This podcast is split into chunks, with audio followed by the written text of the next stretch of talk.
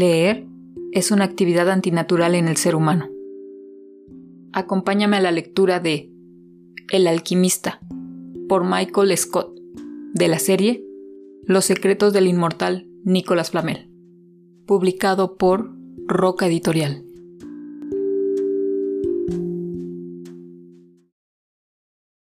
Soy leyenda.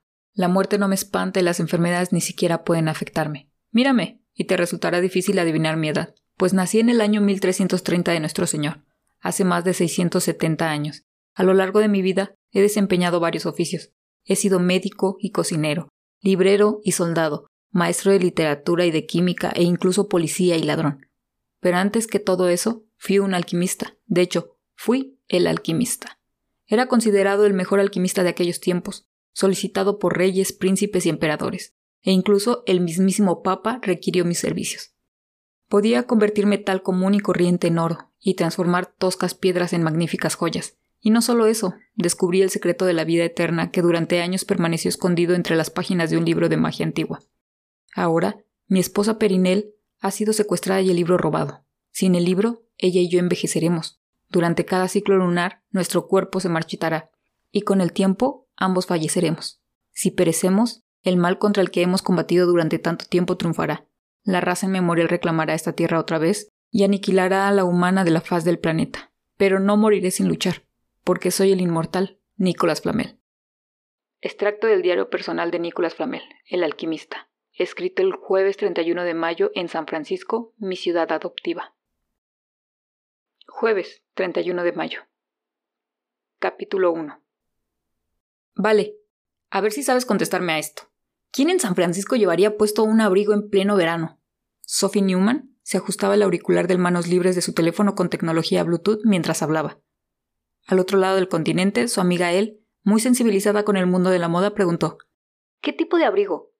Después de limpiarse las manos con el trapo que solía guardar en el pequeño bolsillo de su delantal, Sophie salió de detrás del mostrador de la tienda, que permanecía completamente vacía, y se dirigió hacia el ventanal desde donde observó a varios hombres apearse a un coche aparcado en la acera de enfrente. Abrigos negros de paño. También llevan guantes negros, sombreros y gafas de sol. Entonces se acercó un poco más al cristal. Incluso para esta ciudad, todo esto resulta más extraño de lo normal. Quizá sean sepultureros, sugirió él al otro lado del teléfono móvil, rompiendo el silencio. Sophie Lograba escuchar una música sombría y ruidosa del fondo, quizá el grupo Lacrimosa o de los Amorphis. Él aún no había superado de todo su etapa gótica. Mm, puede ser, respondió Sophie con un tono de voz poco convincente. Sophie se hallaba charlando con su amiga por teléfono cuando de repente, hace apenas un momento, divisó ese coche de apariencia poco común. Era largo y elegante, como si estuviera sacado de una película en blanco y negro. Cuando pasó por delante de la ventana, los rayos del sol se reflejaban en las ventanillas opacas del coche, produciendo el efecto de un espejo, de forma que durante un breve instante un destello de luz brillante y cálida iluminó el interior de la cafetería y deslumbró a Sophie. Después de pestañear varias veces, los puntos negros y brillantes que habían estado centellando en los ojos desaparecieron, y Sophie logró ver cómo el coche giraba en dirección a la colina y cómo, Instantes después retrocedía y sin poner el intermitente aparcaba justo delante del pequeño rincón del libro, al otro lado de la calle. quizás sean de la mafia, mencionó él con un tono de voz dramático. Mi padre conoce a alguien que está metido, pero creo que conduce un Toyota Prius, añadió.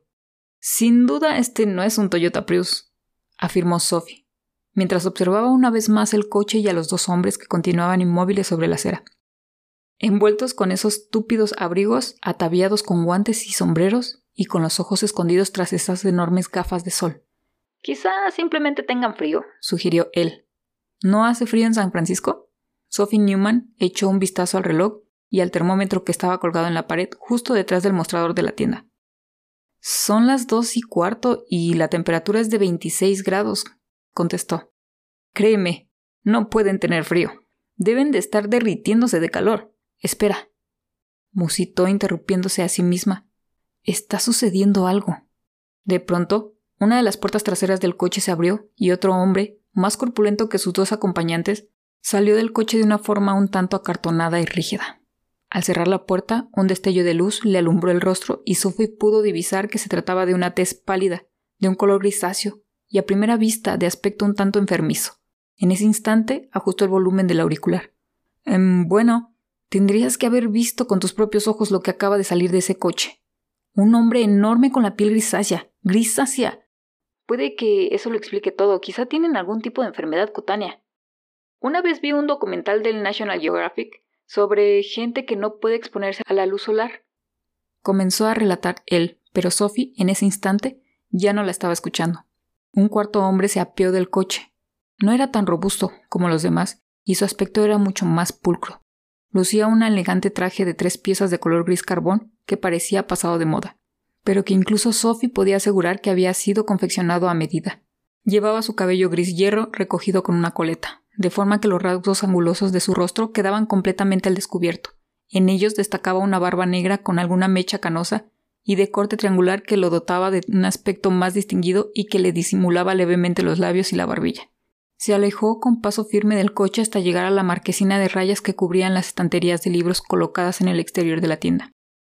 Al coger un libro publicado en encuadernación rústica, cuya tapa lucía unos colores vivos, y hojearlo entre sus manos, Sophie se dio cuenta de que llevaba guantes de color gris. En la muñeca un botón de nácar centelló con la luz.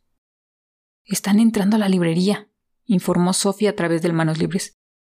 ¿Aún está Josh trabajando ahí? preguntó de inmediato él.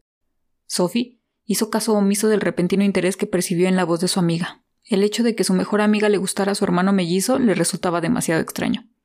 Sí, voy a telefonearle a ver qué pasa. Te vuelvo a llamar enseguida. En ese momento, Sophie colgó, retiró el auricular de su oído y distraídamente se frotó la oreja, que le ardía, mientras contemplaba fascinada al misterioso hombre. Había algo en él, algo extraño. Pensó que cabía la posibilidad de que fuera un diseñador de modas o incluso un productor cinematográfico, o quizá un escritor, pues se había dado cuenta de que los escritores solían vestir con un estilo un tanto peculiar. Esperaría unos minutos después de que el forastero entrara en la tienda y más tarde llamaría a su hermano para que le informara.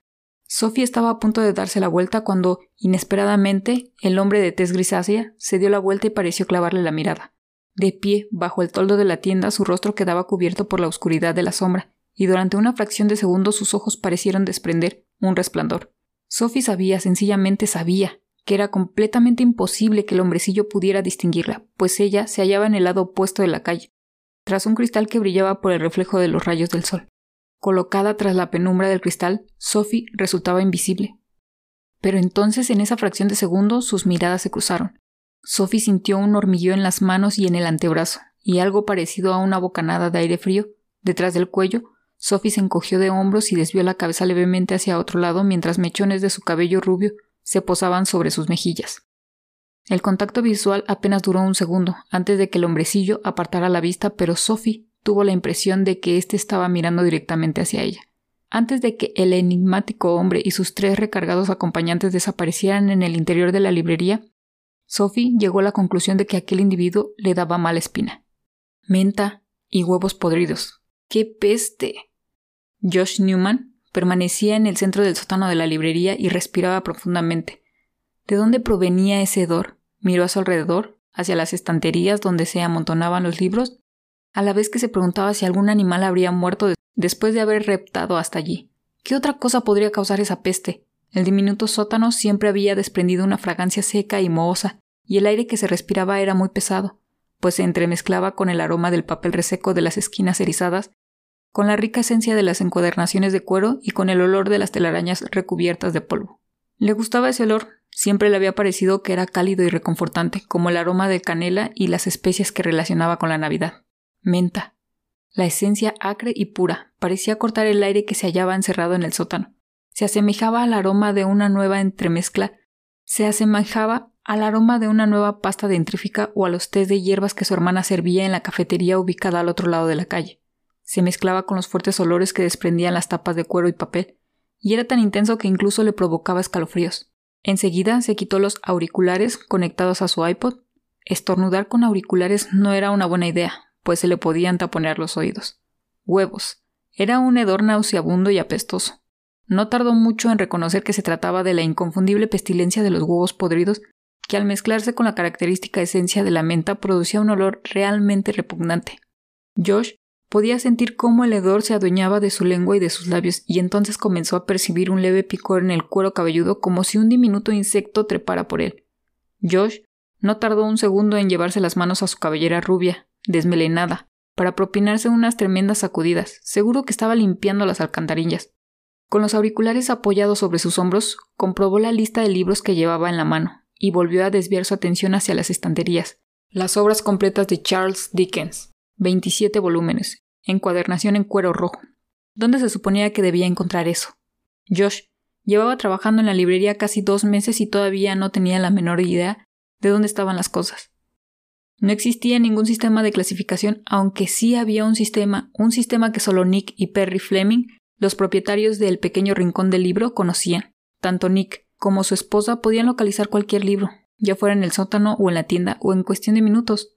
Una oleada de aroma de menta seguida de una marejada de huevos podridos volvió a invadir el ambiente. Josh tosió y sintió como los ojos se le llenaban de lágrimas.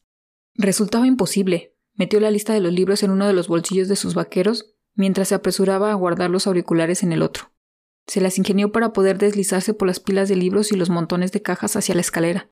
No podía aguantar ni un minuto más allá abajo con ese hedor. Se frotó los ojos con la palma de las manos, pues el escosor resultaba insoportable. A continuación, se agarró con fuerza del pasamanos de la escalera y cogió impulso para subir más deprisa.